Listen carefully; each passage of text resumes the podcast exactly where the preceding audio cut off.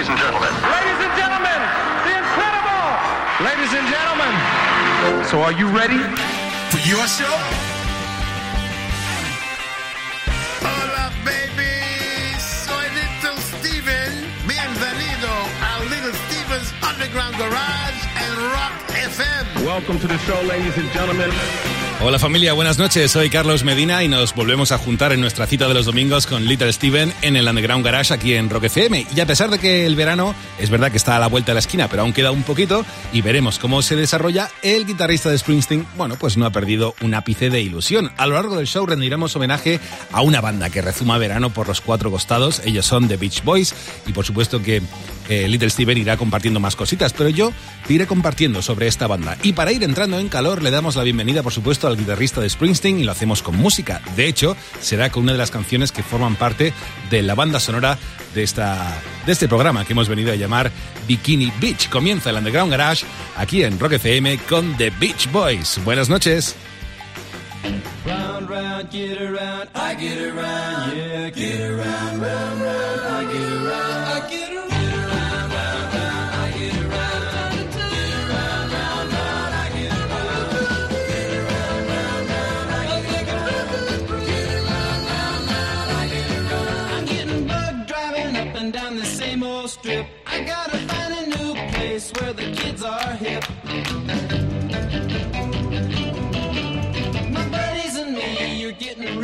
Real well known. Yeah, the bad guys know us and they leave us alone.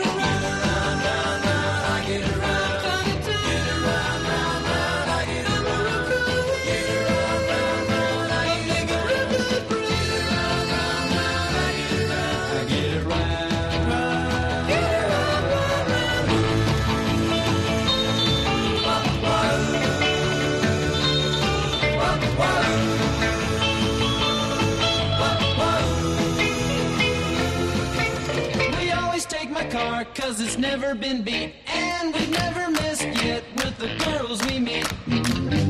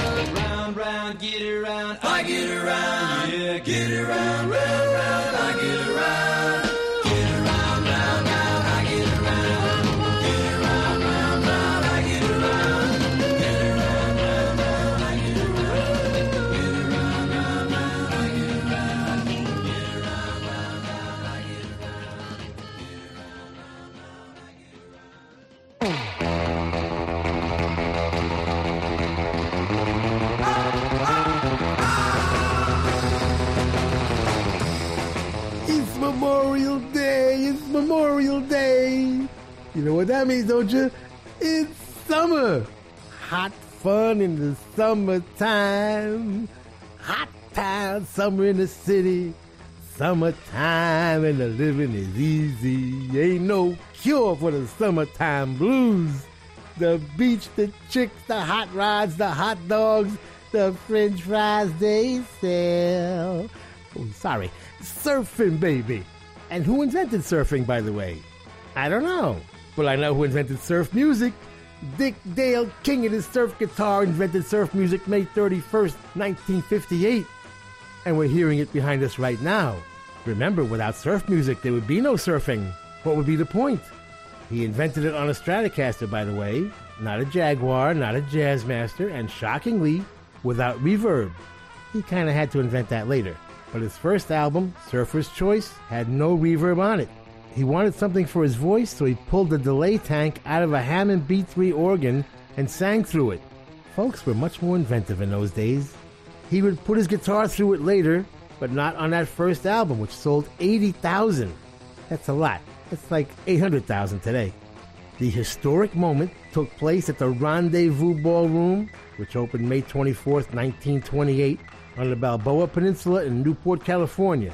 It had a 64 foot soda fountain, a huge mezzanine and balcony, and it was set on 160 feet of beachfront property and held 3,000 dancers.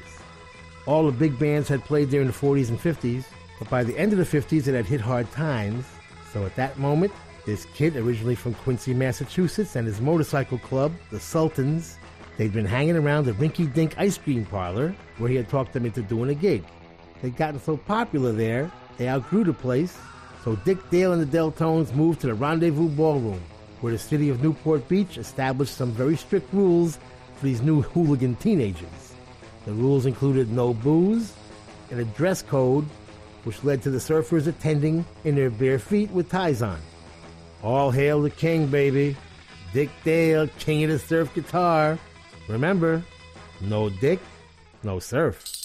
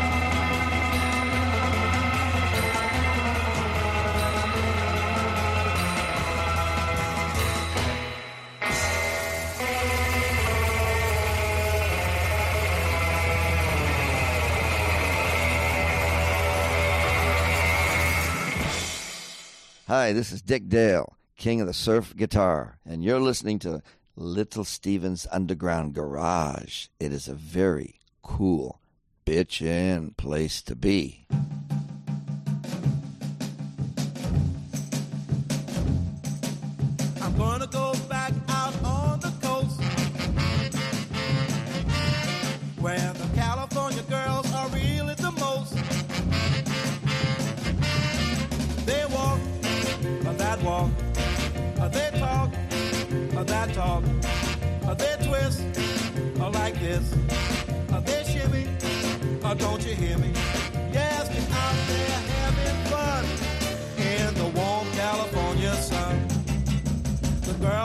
Frisky and the old Frisco. A pretty little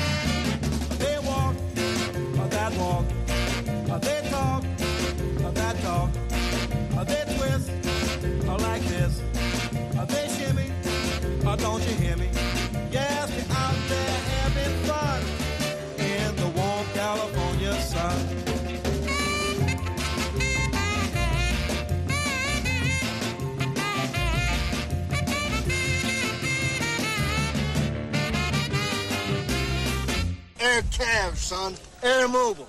I can take that point and hold it just as long as I like, and you can get any place up that river that suits you, young captain. Hell, a six-foot peak.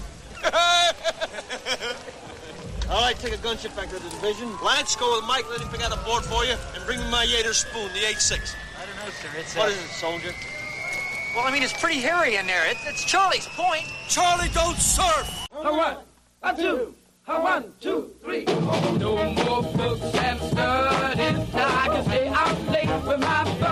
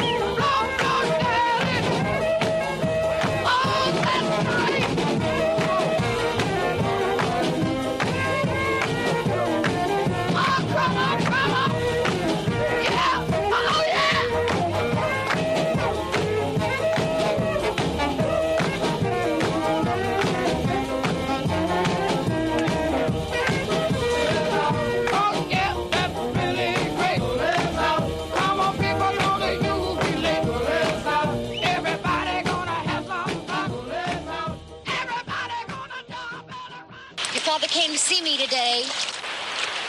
He knows you're back. You've got to go home sometime. Why? You can't spend the rest of your life on a surfboard. Oh, yes, I can. The GI Bill of Rights says I get my old job back. This is my old job. Like I said, Yankee, go home. Hey, wait a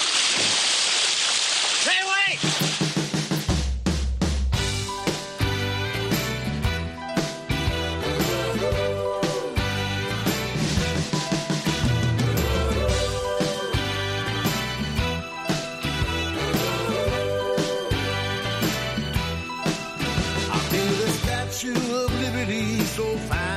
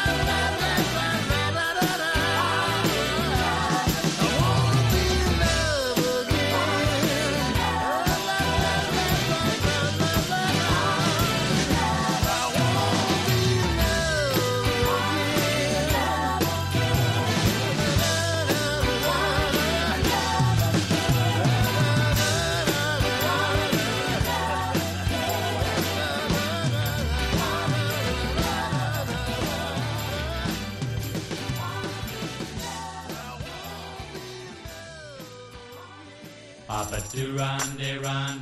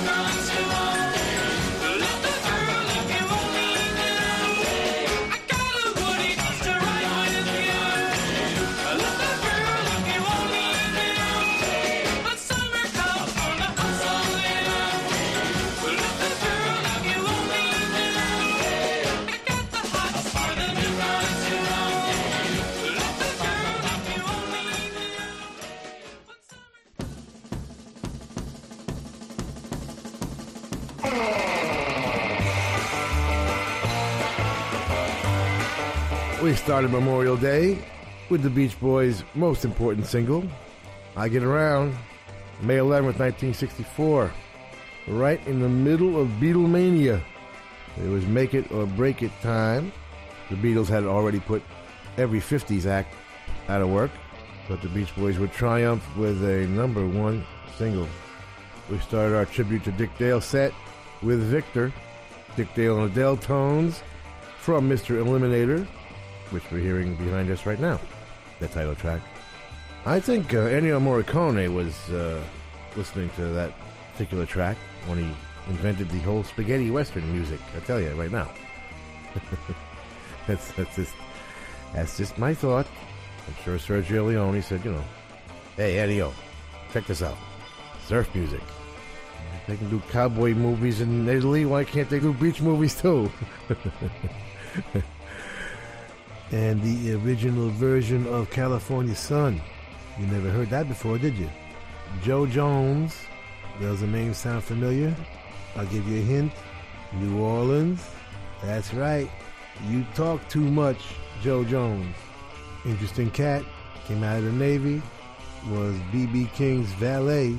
Ended up at Roulette and would later discover the Dixie Cups. The Rivieras would have the hit, and we usually play the Dictators version, but that was the original. Possibly Harold Batiste producing.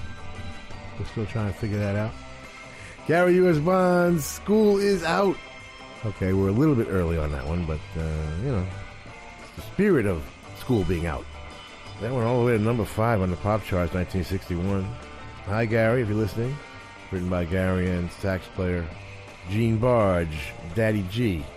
Love again. Little Steven and the Disciples of Soul. Co-produced by Marc Ribler and Geoff Sanoff, Bobby Clearmountain mixing, Bobby Ludwig mastering, and a whole bunch of people playing on it. Get it from littlesteven.com.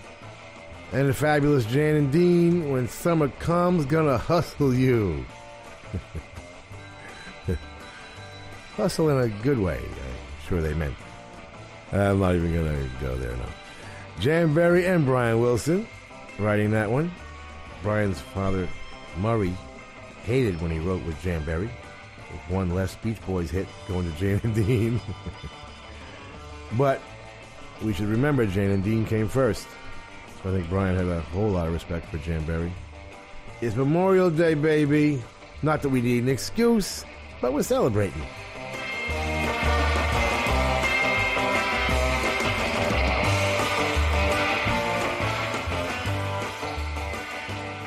Recién estamos arrancando una nueva edición del Underground Garage de Little Steven aquí en Rock FM y esta noche nuestros grandes protagonistas son The Beach Boys y también lo es el verano y ellos son pues grandes representantes de la época veraniega. Se trata de la banda que formaron en 1961 los hermanos Brian, Cal y Dennis Wilson junto a su primo Mike Love y un compañero de aventuras llamado Al Jardine. La familia Wilson vivía en California y su padre, Murray Wilson, un músico, bueno, y compositor frustrado, pronto vería en sus hijos un gran potencial, aunque también hay que destacar que llevaría a los muchachos con una disciplina férrea. Brian Wilson, alma del grupo, se interesaría desde muy jovencito por la música, recibió clases de piano y canto y enseñó las armonías vocales a algunos miembros de su familia.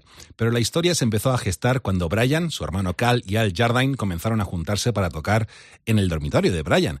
A ellos eh, se les unió Mike Love, quien animaría eh, el primer nombre del grupo, que fue The Pendletons, y animaría, mejor dicho, a Brian Wilson, y esto es importante, a componer sus propias canciones. El momento en que se unió Dennis Wilson, la banda estaría preparada para comenzar a escribir su historia. Y fue en el 61 también cuando publicaron su primer sencillo, Surfing. Su padre Murray Wilson alquiló el estudio de grabación y los instrumentos. Dennis Wilson, batería de la banda, propuso componer sobre la temática surfera. De hecho, era el único interesado en aquella práctica. Pero bueno, es sobre todo verano lo que estamos disfrutando aquí en Rock FM, adelantándonos un poco, eso sí.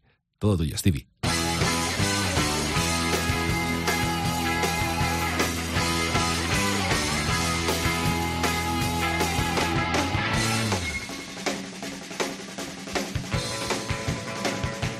Since it is Memorial Day, we must mention Henry Wells. 1865, Henry's a druggist in the village of Waterloo, New York.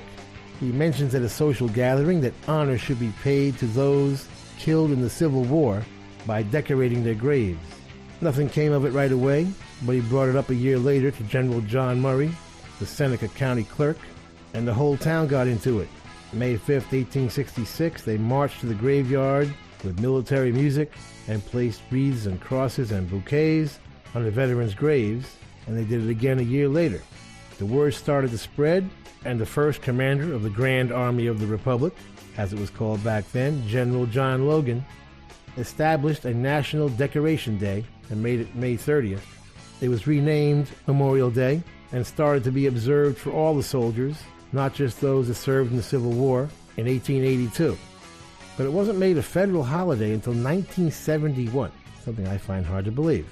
And at that point, it moved to the last Monday in May. Waterloo is recognized officially by the government as the birthplace of Memorial Day, and it just goes to show you what one guy with a righteous idea can get done. Let's see what Rice Miller and Buddy Guy have to add to the subject.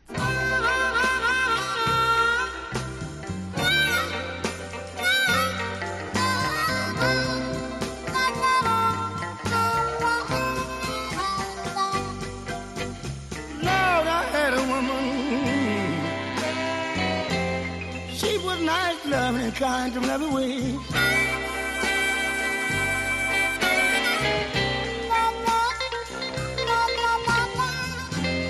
I had a woman.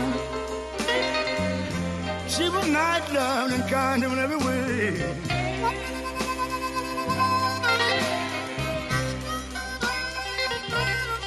But the little girl died and left me. I had a blues on every decoration day. I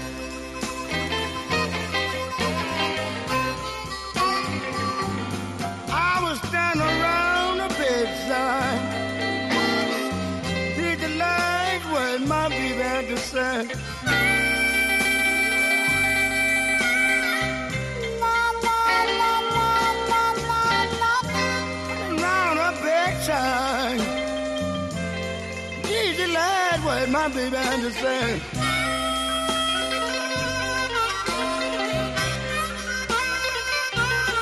Sonny boy, please bring me some flowers. On every decoration day.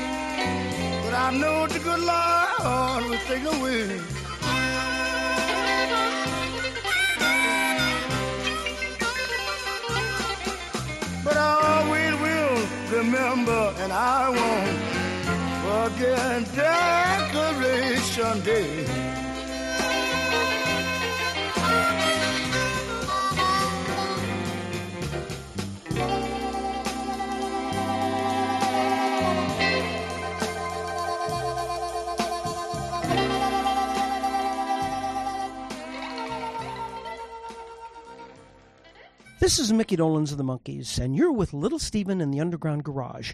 It feels just like my senior prom, only this time I might get lucky.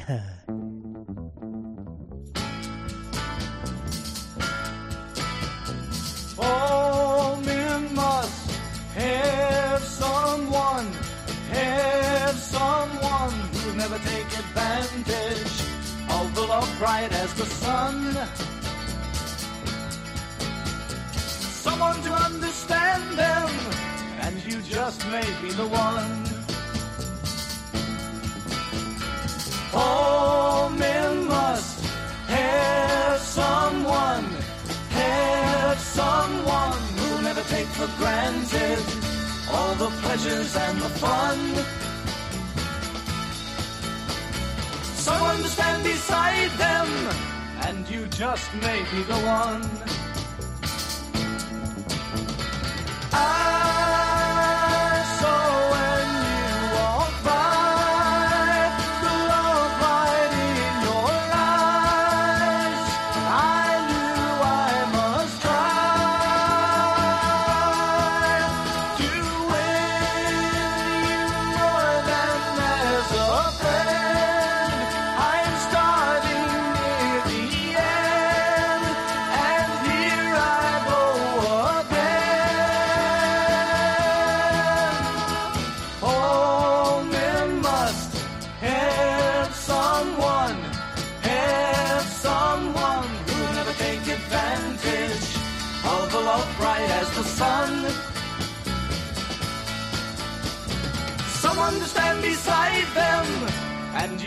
may be the one. Someone to understand them, and you just may be the one. My husband's been telling me a lot about you, Sergeant. He says you're very efficient. Yes, ma'am. What is it that makes you so efficient, Sergeant? I was born smart, ma'am. I love that. Well, goodbye, Sergeant. Run,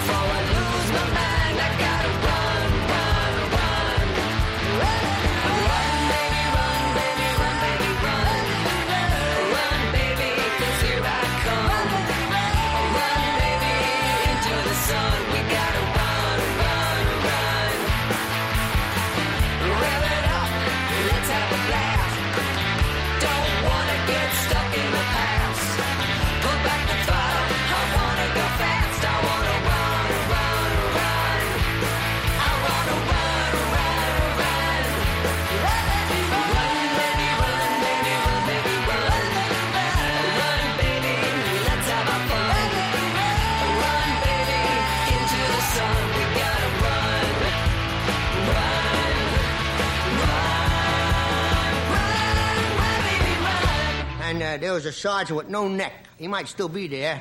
and he said, Take off your clothes, wrap them in a ball, put them under your arm, put your shoes back on. In those days, we wore peg pants. You had to take the shoes off first. So now, standing there naked, with clothes under the arm, I'm looking for my shoes. See, I, I found one shoe right away, but I couldn't find the other one, and uh, 1,500 guys naked. I ain't going to bend down look for no shoes. And, uh, I had a, another pair. I got another pair at home, and these had a wingtip. Let them go to the air car. I don't care. So now the sergeant says, line up, one in back of the other. 1,500 guys naked, one in back of the other. May I be last? Get in there. Right face, forward march. God, please let me walk as fast as everybody else. and nobody should stop short. Listen, one thing I hate, it's a surprise. Oh, I've got another girl, another girl. You're making me say that I've got nobody but you. But as from today, well, I've got somebody that's new.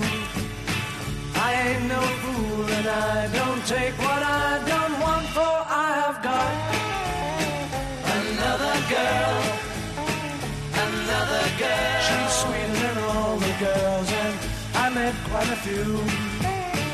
Nobody in all the world can do what she can do. And so I'm telling you, this time you'd better stop, for I have got another girl, another girl who will love me till the end.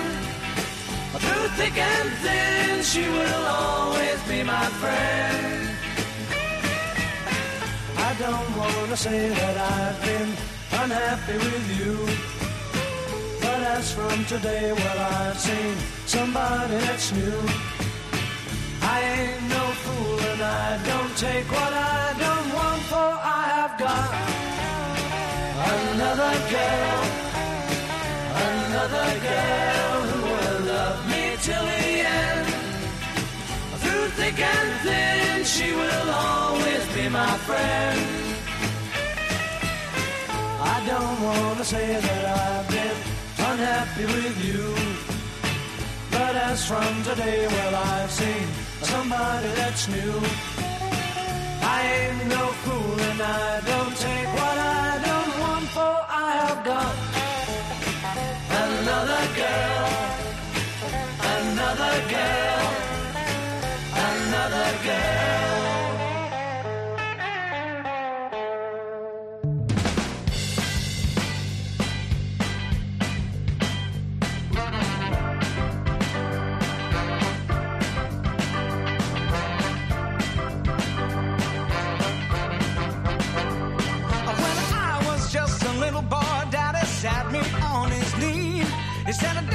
to the bad man, or you'll end up just like me.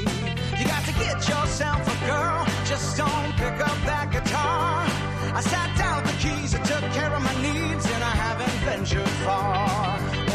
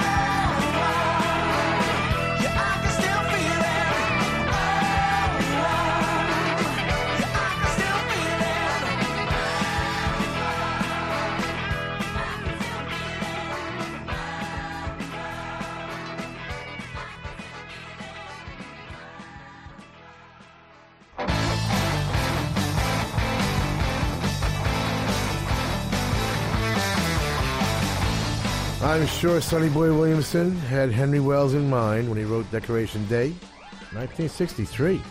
It's later than I would have thought, huh? Produced by Leonard Chess, Buddy Guy on guitar, some cool Monkees from Mike Nesmith. You just may be the one. The third album, Headquarters, produced by the great Tommy Boyce and Bobby Hart, but guitar player Mike would write and sing that one. Run Baby Run from Southern Culture on the Skids.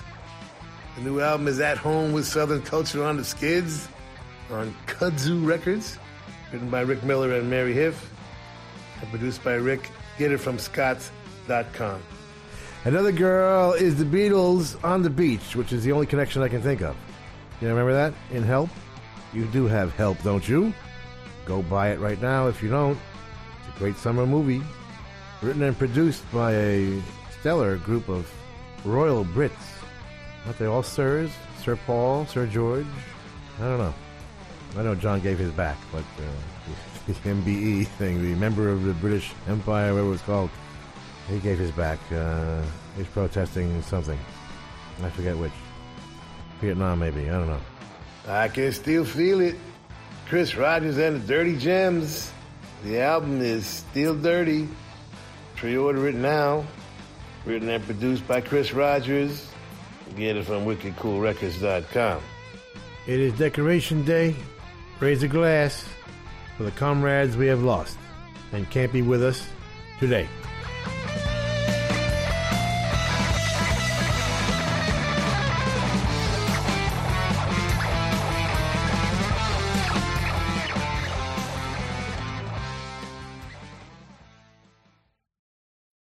Estás escuchando Rock FM. Estás escuchando Rock FM.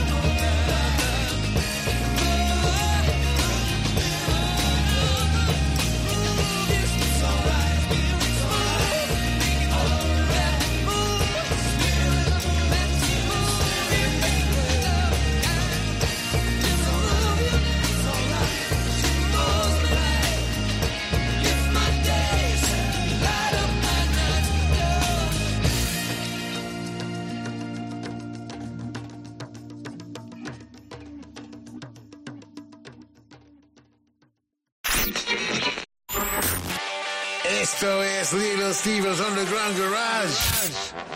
Volvemos en un segundo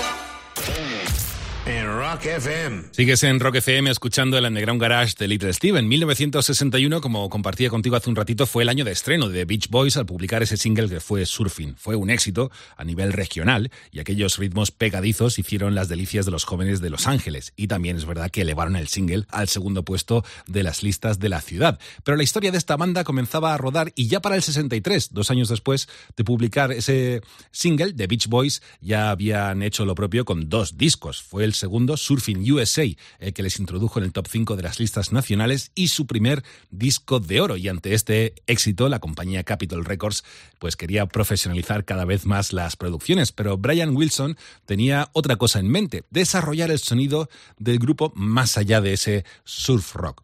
Y entre tanto llegaban más discos, más fama, sus primeras actuaciones fuera de Estados Unidos, como por ejemplo Australia y Nueva Zelanda, que fueron escenarios para ellos nuevos, con tan solo tres años después de haber comenzado su carrera. Pero bueno, es cierto que un paso en la evolución de la banda eh, lo fue el despido del productor, del, perdón, del manager, mejor dicho, Murray Wilson, que era el padre, también productor de la banda, y, y fue sobre todo a través de Brian Wilson quien decidió pues hacerse a partir de ahí cargo de las producciones y llevar, como te decía, el sonido del grupo a cotas completamente nuevas. Pero que nos lo cuente Little Steven.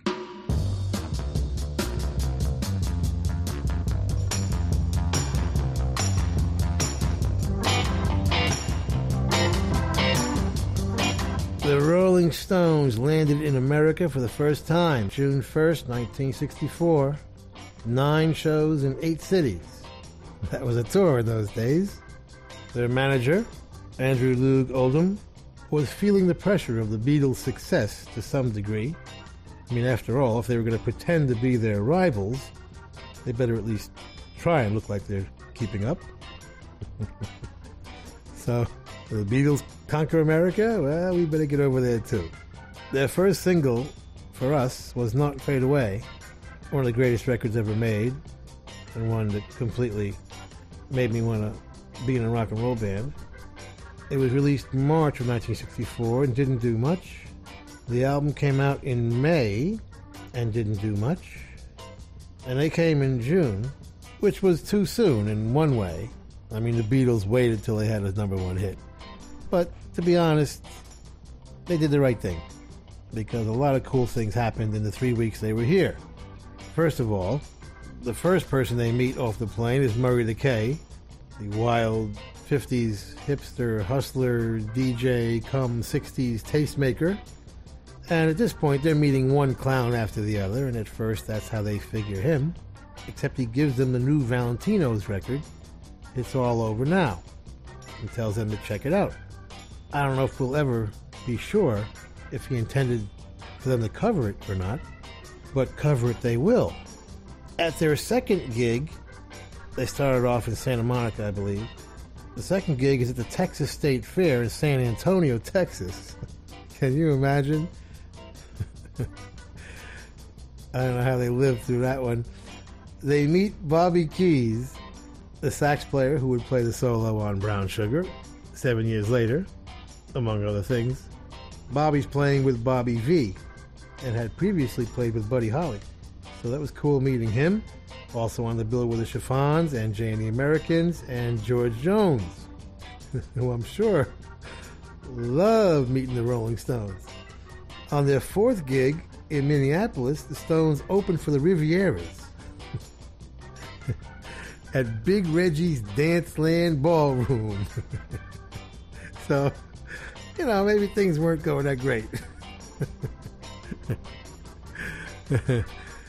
I don't know. So, okay, so Andrew Oldham is now getting a little bit nervous. He's figuring, what can I do here to save this? A rather desperate situation. He calls Phil Spector and has Phil Spector arrange for studio time at Chess Studios. He figures, how pissed off can the band be if, you know, I take them to where their heroes recorded? And that means Muddy Waters and Chuck Berry and Howlin' Wolf and, you know, like that, right? So that's what they did. June 10th and 11th, they recorded Chess, and stories differed but one had Muddy Waters painting the ceiling, one had Muddy Waters helping them carry their amps in. And Chuck Berry dropped by, and I'm sure that really blew their minds. But it also inspired them to make, to this day, what is my favorite Stones album. They cut 15 songs in two days, including Confession of Blues and Around and Around and Empty Heart, and the song Murray the K had given them, which would be their first number one hit in England. It was the stuff that would become the 5x5 EP in England and the fantastic 12x5 for America only album. And it started with this. I said the joint was rocking, going round and round, a reeling and a rocking, what a crazy sound. And they never stopped rocking till the moon went down. Well, it sounds so sweet, I had to take me a chance. Rose out of my seat, I just had to dance. Started moving my feet.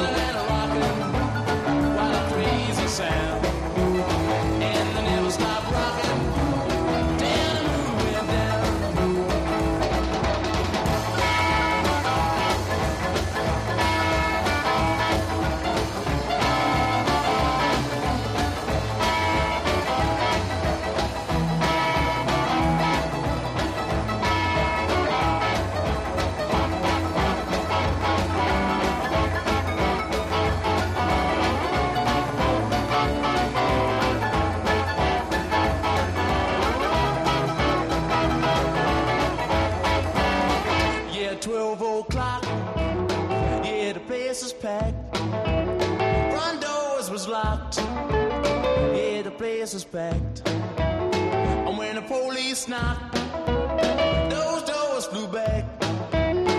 But they kept on rocking, going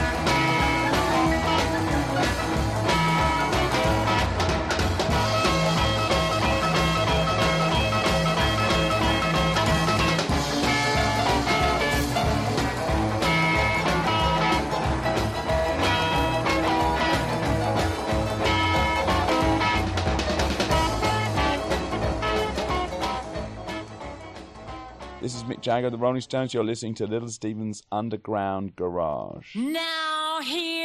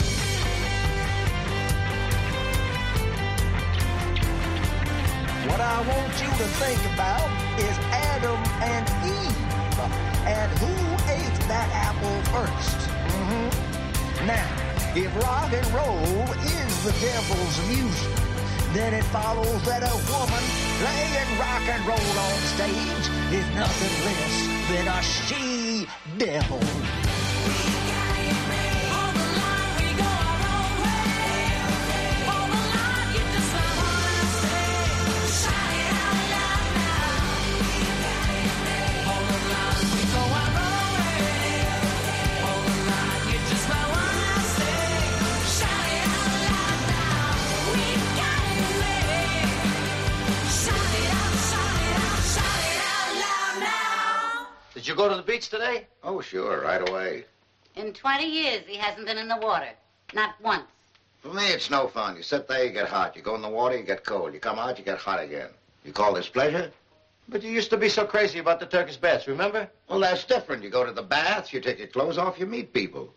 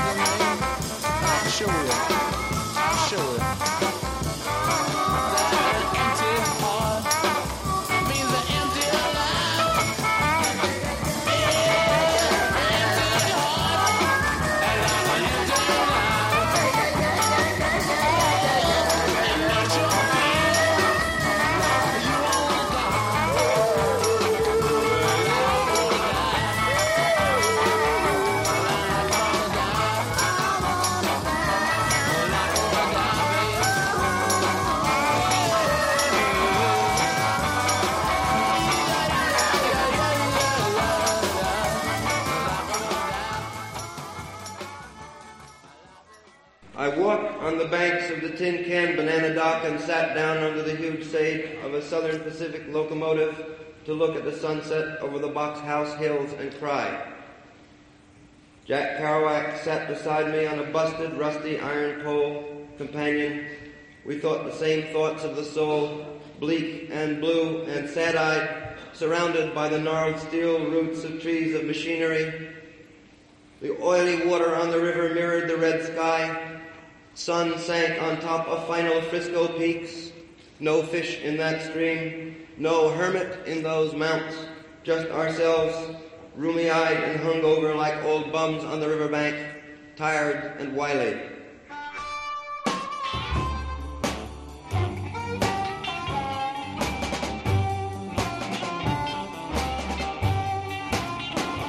Baby, here I stand before you, with my heart in my hand, hoping that you read it, mama, hoping that you'll understand. Yeah,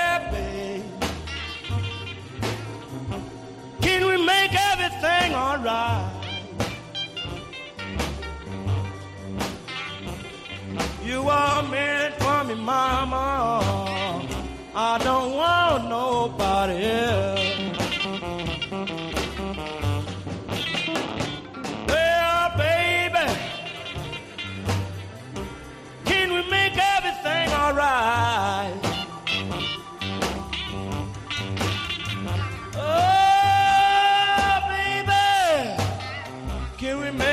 Everything alright?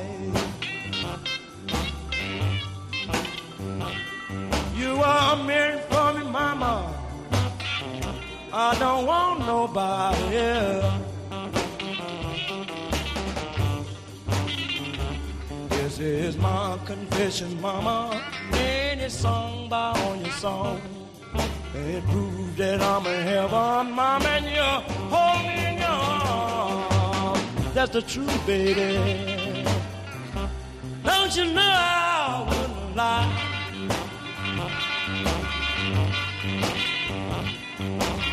If I don't love you, pretty baby, well, I wanna break down and cry.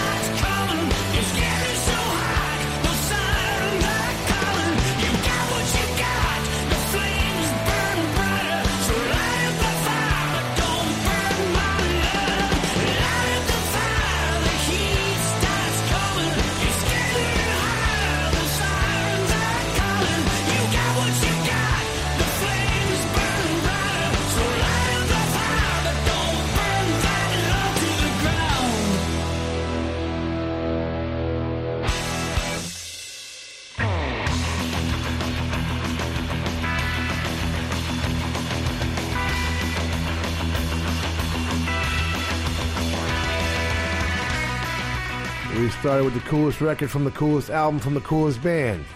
Around and Around from the Rolling Stones, 12 by 5. I don't know how many Chuck Berry songs they covered. We never did count them. 8, 9, 10, I don't know. But can you imagine cutting that record with Chuck Berry standing there? Of course, when the Stones came back to America to do the T.A.M.I. Show in October, they would play that song with Chuck Berry on the bill. Courageous. Amazing stuff by the great Andrew Loog Oldham. Very underrated by those who are ignorant of the production process. But he ain't underrated around here. You dig? She Devil, the latest from the Cocktail Slippers. Album coming in September. Oh, it's a good one. Get this from wickedcoolrecords.com. Pre-order now. Mike Hartung produced it, and the band wrote it. We went back to 12 by 5 because I could not resist playing Empty Heart, one of my favorite tracks. And we followed that with the original version of Confessin' the Blues. The Stones would do a fabulous version of it on 12 by 5. I think it was Luther Tucker playing the lead. Jimmy Lee Robinson also playing guitar. Oh, I didn't mention Little Walter, of course. It's his record. yeah. But Walter wasn't the first Walter to do it. Originally done by Walter Brown and Jay McShann, they wrote it. BMI has it incorrectly listed as a Little Walter Jacobs composition. Singer Walter Brown and band leader Jay McShann wrote it and recorded it in 1941. But the Stones got it from Little Walter, the greatest harmonica player that will ever live. And what's interesting is, I think, Keith copying Luther Tucker's tone and licks, while Luther Tucker was kind of copying the trumpet tone of Bernard Hartwell Stepbody Anderson. Jay McShann, of course, uh, known for, uh, among other things, firing both Dizzy Gillespie and Charlie Parker. Not at the same time, but presumably for the same reason. You guys are playing too many notes. Light up the fire. Cheap Trick's latest. The album is In Another World. Get it from cheaptrick.com. And we'll be back with our coolest song in the world this week.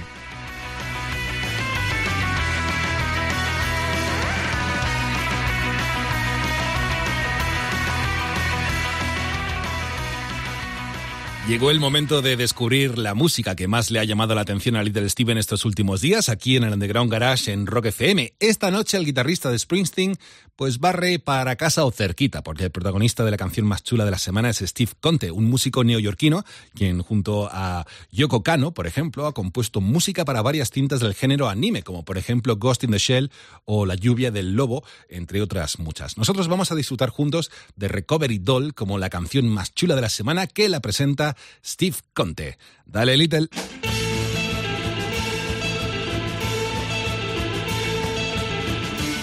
Coolest song in the world this week comes from the rock and roll capital of the world, Matawan, New Jersey. Please welcome back to the Underground Garage stage, Steve Conte.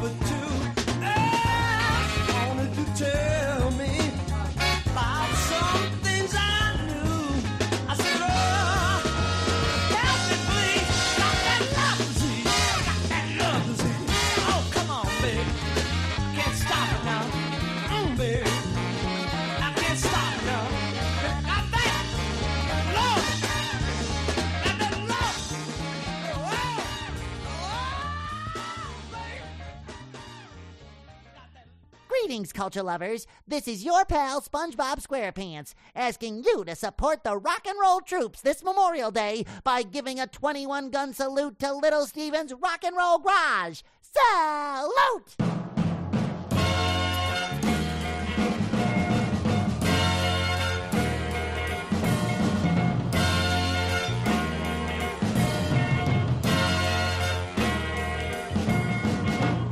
Never like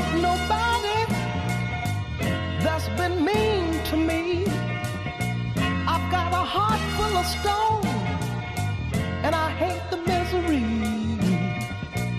Then you came along into my life, destroying me more, mounting up the toil and strife. But I'm a fool you. I'm a fool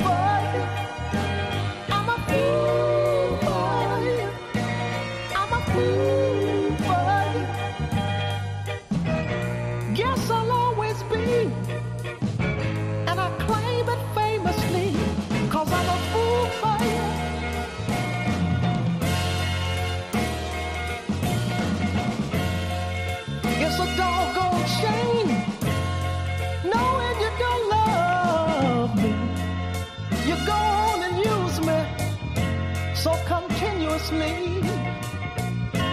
I don't know why I love you like I do when you're breaking my heart and you know it's true. But I'm a fool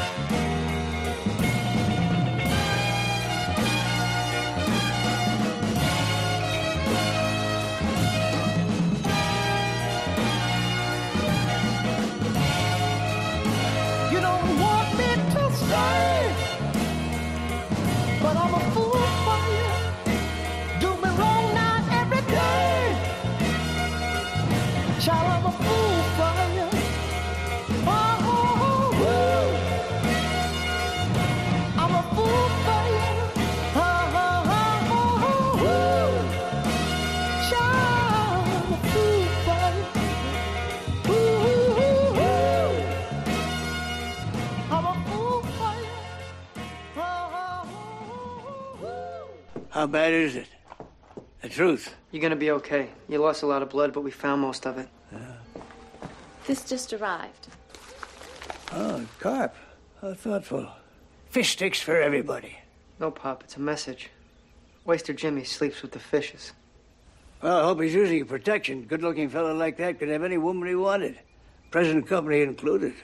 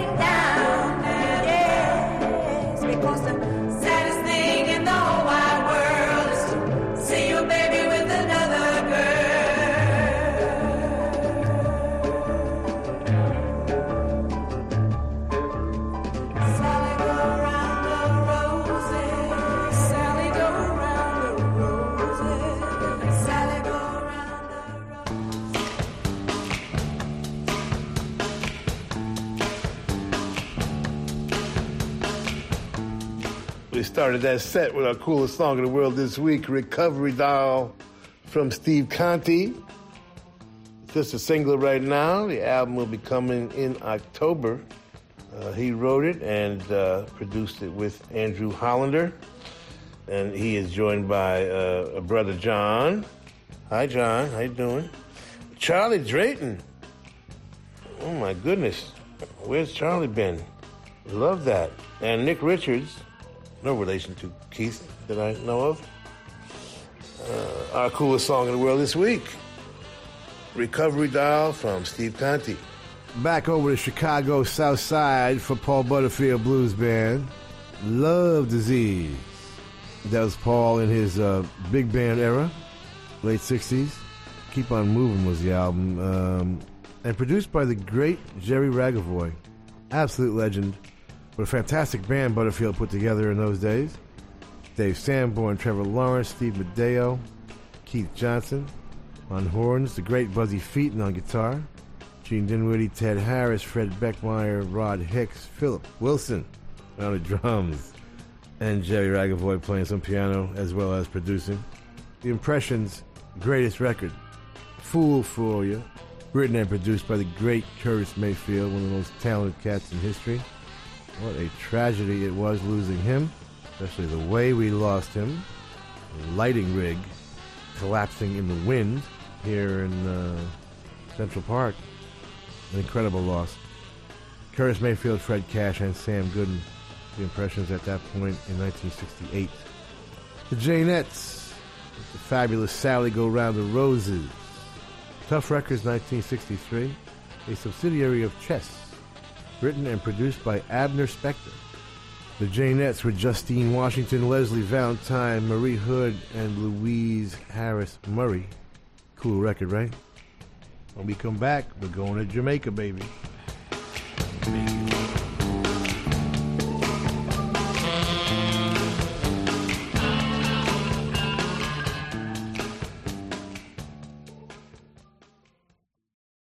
And. Tenían ganas de hablar. La España de blanco y negro se convierte en color en esa noche, ¿no? Tienen mucho que contar. Teníamos 16 años y nos caneábamos en la calle. Y por fin tienen a alguien Yo no puedo estar diciendo soy loquillo, ya sabe todo el mundo que soy loquillo. que los va a escuchar.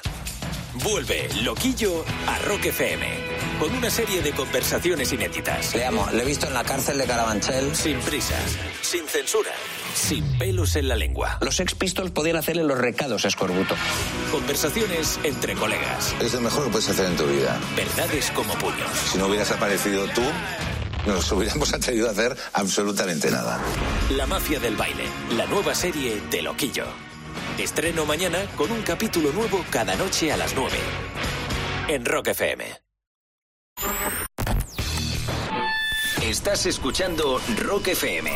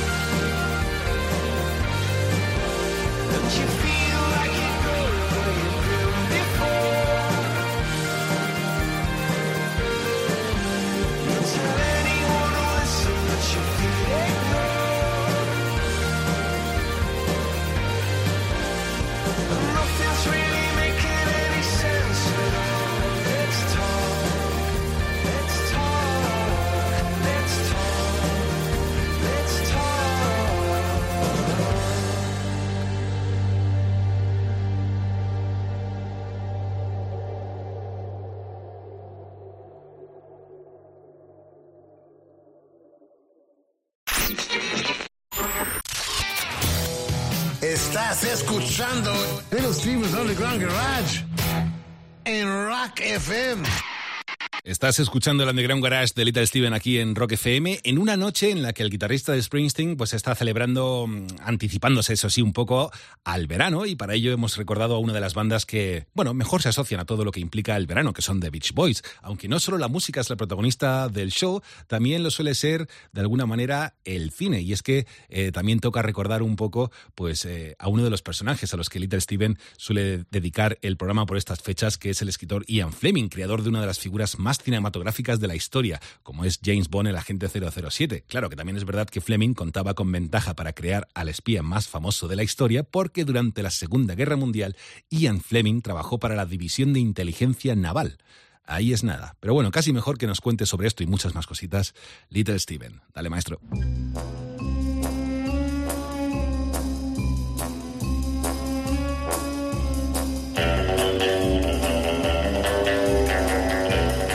Ian Fleming was the family loser for quite a while, with a super rich grandfather, a war hero father, and an academic and athletic star brother. He tried to join the Foreign Service, but failed the test and ended up a writer for Reuters, then a banker, and then finally he found a home working for naval intelligence, becoming a lieutenant, then a commander, as a right hand man to Britain's top spy master, Admiral John Godfrey. He was soon carrying out missions in World War II and was known for his sophisticated flair and love of good food, wine, and women while carrying out the most ingenious and complicated tasks. During the last year of the war, he went to Jamaica for a naval conference and fell in love with the place. He designed and built Goldeneye on the north coast, and for six years spent every winter there, enjoying the weather, rum, and of course the women. Then one day, he got a married woman pregnant and decided at the age of 44, maybe it's time to grow up. While waiting for her divorce to become final, he wrote the first draft of a novel called Casino Royale. For the next 12 years, he would enjoy the worldwide success and deep respect of serious writers for writing about a guy named James Bond. In fact, an exaggerated version of himself. But the smoking, drinking, and rich food would take him from us in 64 at the too young age of 56. But he lived to see Sean Connery bring his creation to life and ended up liking him quite a bit, even though he wanted his neighbor Noel Coward to play Dr. No in the movie, and his first choice for Bond was David Niven.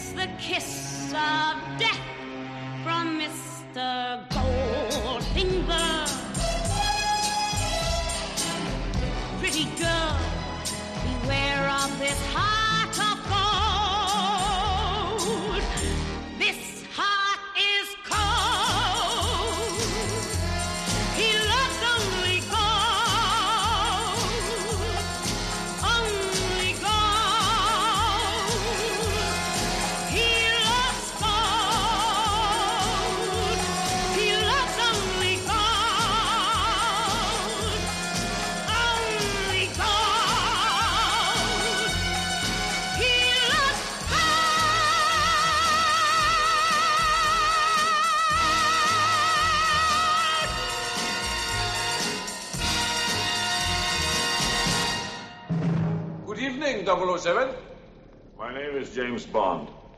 And members of your curious profession are few in number. You have been recognized. Let's say by one of your opposite numbers, who is also licensed to kill. Oh, that interesting car of yours. I too have a new toy, but considerably more practical. You are looking at an industrial laser, which emits an extraordinary light not to be found in nature. It can project a spot on the moon, or at closer range, cut through solid metal. I will show you.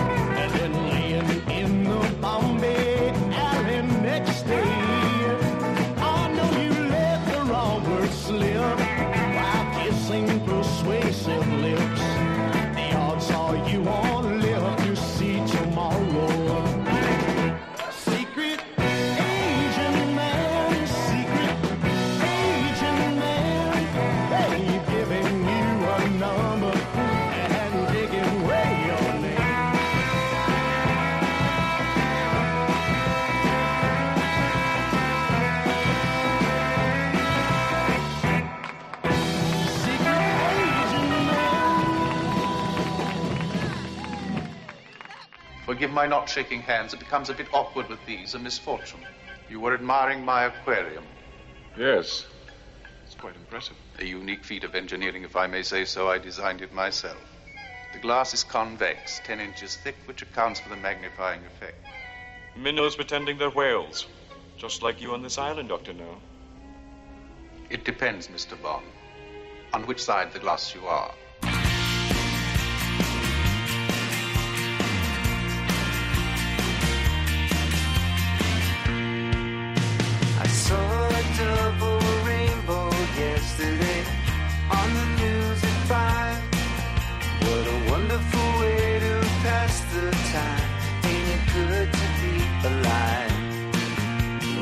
Sitting in a massive traffic jam on the GWB.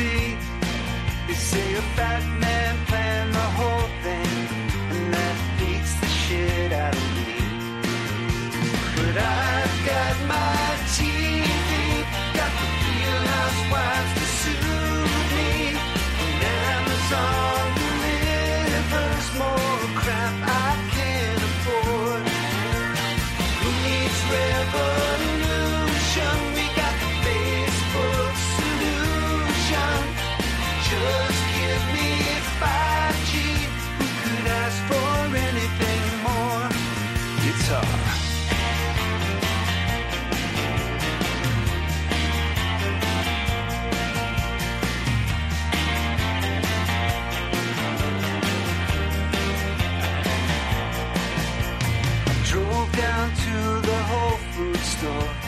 trying to get some health into me.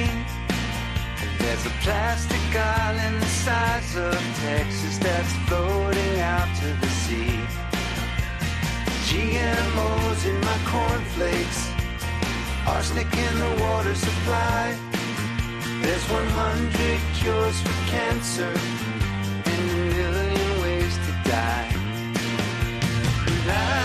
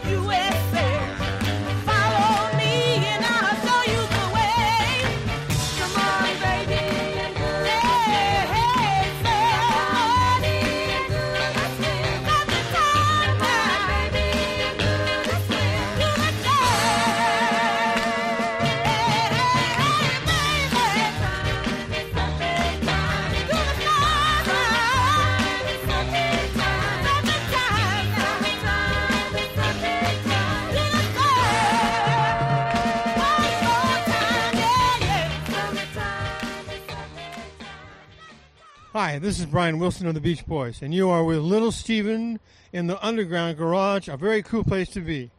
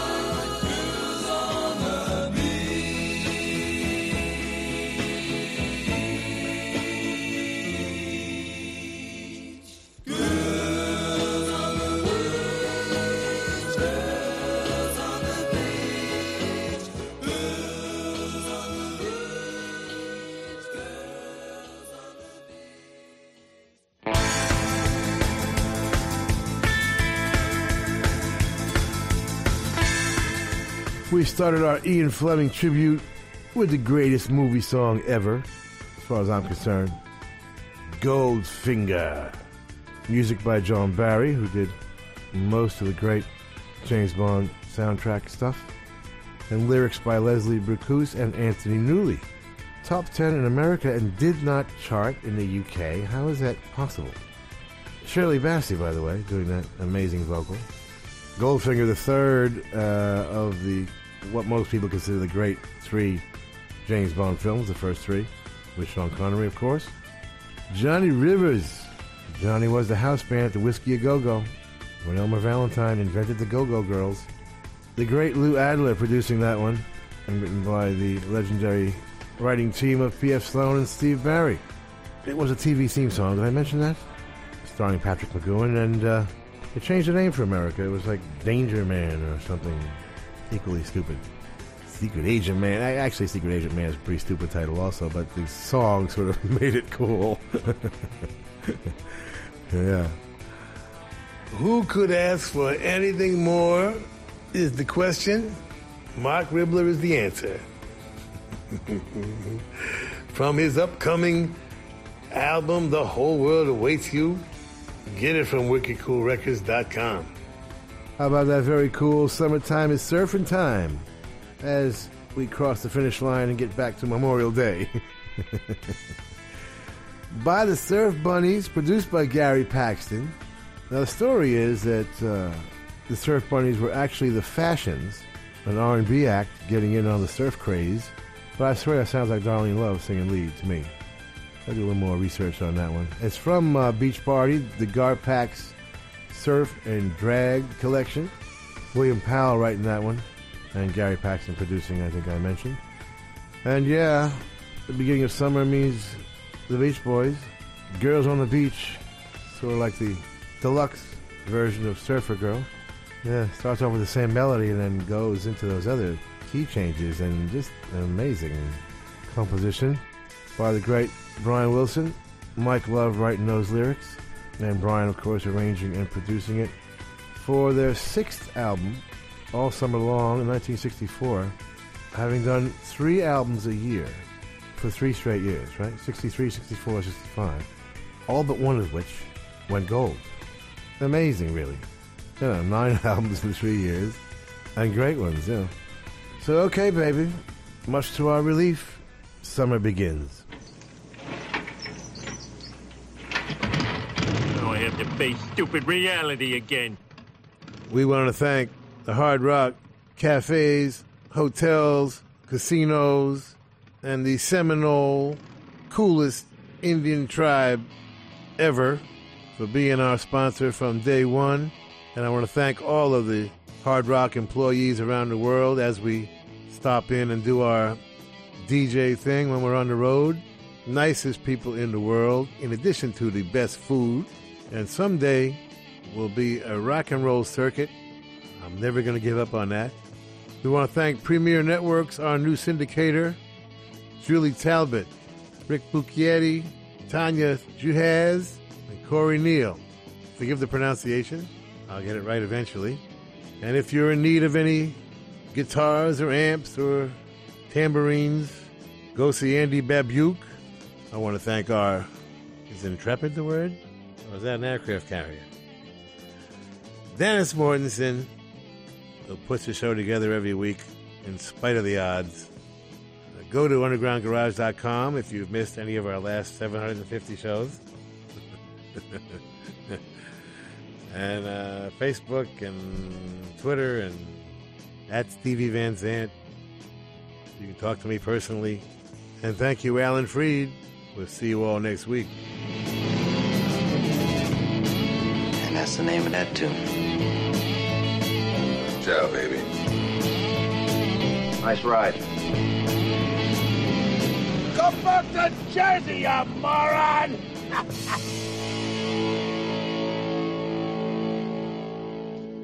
That's entertainment.